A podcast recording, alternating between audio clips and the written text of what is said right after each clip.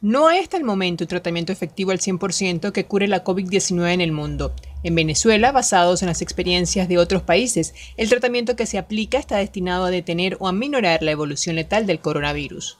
En Mérida, el consenso de un grupo de expertos, entre ellos epidemiólogos, neumonólogos, intensivistas, pediatras, internistas, obstetras y otros especialistas, ha permitido dar respuesta a los pacientes con COVID-19 mediante el uso de un antiviral denominado Remdesivir y la dexametasona, un esteroide antiinflamatorio.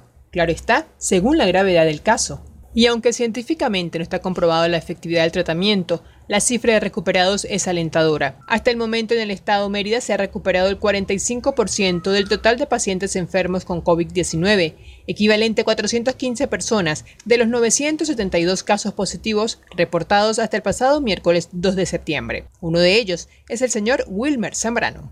Este, yo resido aquí en la población de La Zulita. Fui diagnosticado por medio de una prueba de PCR para COVID positivo. No fue fácil aceptar eso, pues me pareció algo increíble. Pues. Yo unos días antes de que me hicieran la prueba me encontraba este, con unos síntomas de tos, eh, empecé con tos y mucha molestia en la parte respiratoria. Fui el primer paciente de aquí de la Zulita pues, con, con COVID. Y dos días allá hospitalizado, aislado. Pues.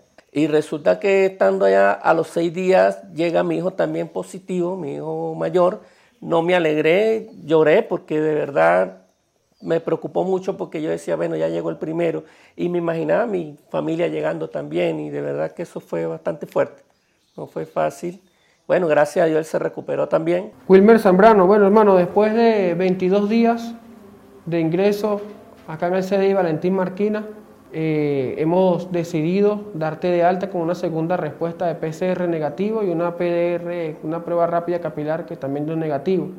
Un dato curioso, se cree que las personas de mayor riesgo son las de edad avanzada. Sin embargo, hay personas de 30 años que han muerto, así como niños, y es que la inconsciencia de muchas personas que incumplen las normas de prevención y protección como el de no usar tapabocas y no acatar la cuarentena, están causando que se incremente considerablemente la cifra de contagios de COVID-19, cuya consecuencia es la saturación de los hospitales, a pesar que en los hospitales centinelas, los héroes de la salud están dando lo mejor de sí, con ética y pasión. Isabel Patricia Vera Gil, enfermera del área de COVID-19 del Hospital Hugo Chávez de El Vigía, al igual que el resto de héroes y heroínas del personal de la salud, arriesgan su vida y la de su familia para salvarla de otros. Aquí estoy dando el todo por el todo como enfermera.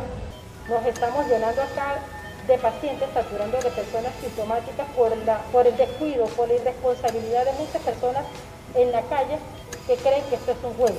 Muchas veces llegan con una saturación en 40, en 50, en 30, que es difícil, es imposible muchas veces salvarle la vida porque ya llegan ahogándose y pidiendo que los ayuden. No esperen a que se compliquen para ir al médico.